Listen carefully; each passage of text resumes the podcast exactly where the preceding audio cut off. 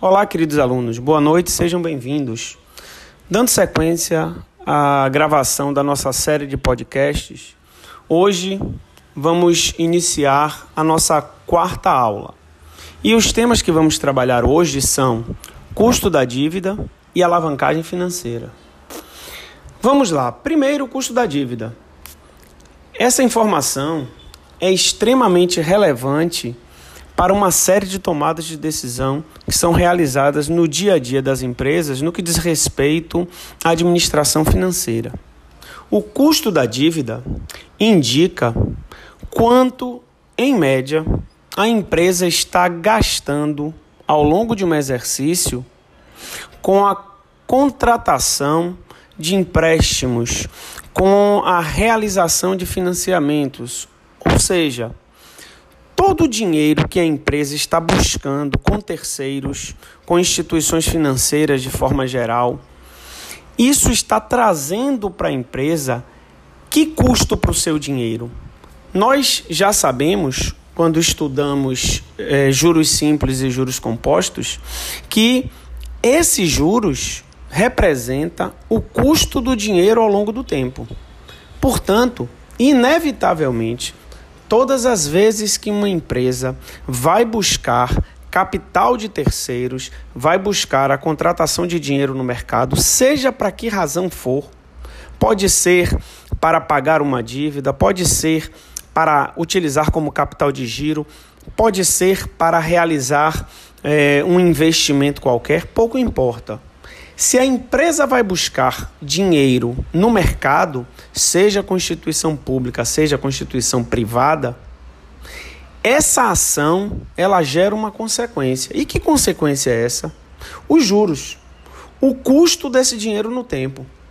Portanto, quando ao final do exercício a empresa vai buscar entender qual foi o índice do custo dessa dívida, essa informação é importante para que tanto os acionistas, quanto o mercado, quanto o conselho de administração entenda de que forma a administração dessa empresa está gerenciando essa captação de recurso financeiro.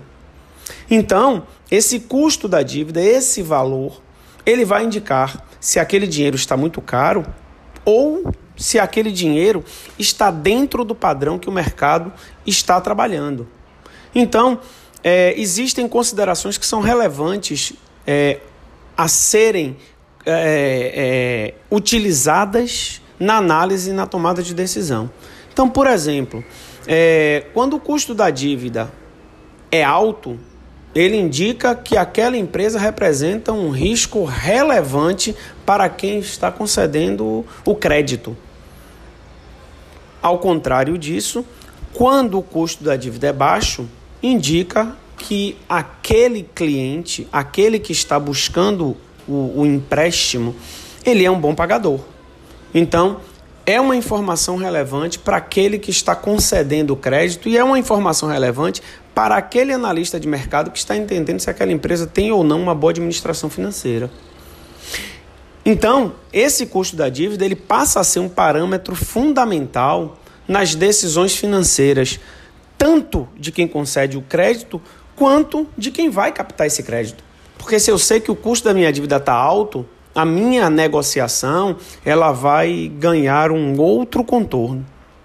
Então é muito importante a empresa entender, até porque existe um balizador no mercado que indica se a taxa de juros é adequada ou não. E que balizador é esse? É a taxa Selic, é a taxa básica referencial de juros, que é definida pelo Copom, que é o Comitê de Política Econômica e Monetária. Esse comitê estabelece quando define o valor, a taxa Selic, qual é o valor do custo médio do dinheiro no mercado. Então isso dá uma noção para quem está analisando aquela empresa ao comparar o quanto ela está pagando com o custo médio do dinheiro no mercado, que é essa taxa Selic, se aquela empresa ela está sendo considerada risco ou não.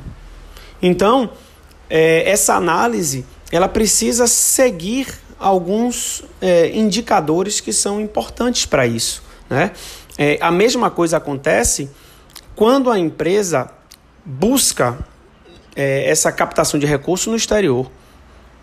Qual é o problema que ela pode enfrentar? É que a partir do momento que ela capta esse, esse empréstimo lá fora, esse, é, é, esse crédito ele vem atrelado à moeda estrangeira. Então, o câmbio, a variação cambial, que é quanto custa o dólar, normalmente esses empréstimos eles são realizados em dólar. Então, o valor do dólar no período, ele vai dizer muito do quanto a empresa está se onerando. Se o dólar está estável, ótimo para a empresa. Se ele tem uma tendência de queda, melhor ainda. Porém, se ele tem uma tendência de alta, e aí um parêntese importante, numa economia volátil como é a brasileira, você fazer uma contratação de crédito fora do país atrelado ao câmbio é um risco gigantesco. O que as grandes empresas fazem hoje é a contratação de um hedge. Um hedge é um, um modelo de seguro que trava a taxa cambial no momento da contratação. Então, independentemente de aumentar ou de diminuir, a, o valor do câmbio continua o mesmo.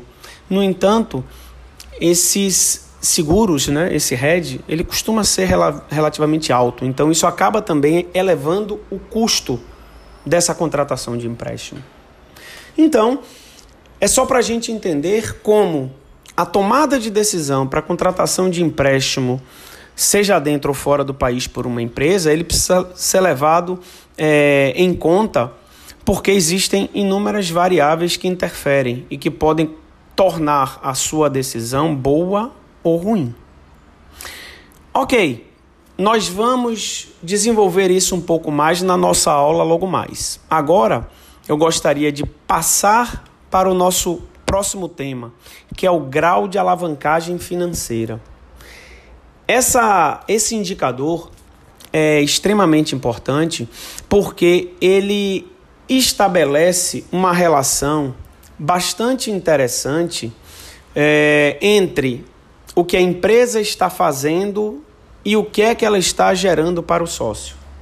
Então, o objetivo da, do indicador grau de alavancagem financeira é medir a capacidade que a empresa tem de aumentar, de alavancar o ganho do sócio.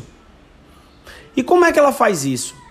Ela estabelece uma comparação bastante interessante entre o retorno que ela tem nos investimentos que ela fez no ativo em comparação com o retorno que o sócio fez a partir do momento que ele manteve tudo aquilo que estava no patrimônio líquido ainda dentro da empresa.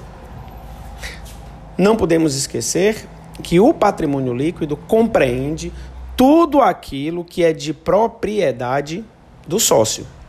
Então, tudo que está no PL pertence ao sócio. Se ele mantém aquele valor no patrimônio líquido, se, por exemplo, ele não tira parte do lucro para ele como dividendo e mantém lá, significa dizer que o que ele mantém lá é um investimento que ele continua fazendo na empresa. Esse investimento tem que trazer um retorno para ele e esse retorno precisa ser sentido no bolso. E como é que o sócio sente o retorno no bolso?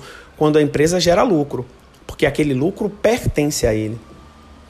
Então, quando a empresa compara esse retorno que o patrimônio líquido está dando em lucro com o retorno que o investimento no ativo está trazendo em lucro, Aí, nesse momento, nós começamos a perceber se a empresa está sendo capaz ou não de alavancar o dinheiro do sócio. E como é que ela pode fazer isso? Não nos esqueçamos. Empresa bem administrada é aquela que tem dívida. Portanto, o que é que os administradores precisam fazer? Se tudo aquilo que está no ativo veio do passivo, e eu sei que o que vem do passivo pode pertencer ao sócio ou pertencer a terceiro, eu preciso fazer com que o sócio tenha direito de tirar o máximo possível de lucro do patrimônio líquido e eu utilize o, as compras que eu faço com meus fornecedores, os empréstimos que eu contrato de instituições financeiras, de preferência públicas, onde o crédito é mais barato, e utilizar esse recurso, investir no meu ativo para que minha atividade operacional cresça, que eu consiga produzir mais, que eu consiga vender mais, e aí vendendo mais eu vou ver lá no DRE a minha receita líquida aumentando, e a minha receita líquida aumentando com o custo é, é, mantido num patamar aceitável, o reflexo é na lucratividade. Então, o grau de alavancagem financeira vai dar essa visão. O quanto a empresa está conseguindo fazer com que o sócio ganhe mais dinheiro. Como ela está conseguindo alavancar o ganho do sócio. Isso é bastante interessante e a gente vai ver logo mais à noite. Espero vocês, ok? Tchau, tchau.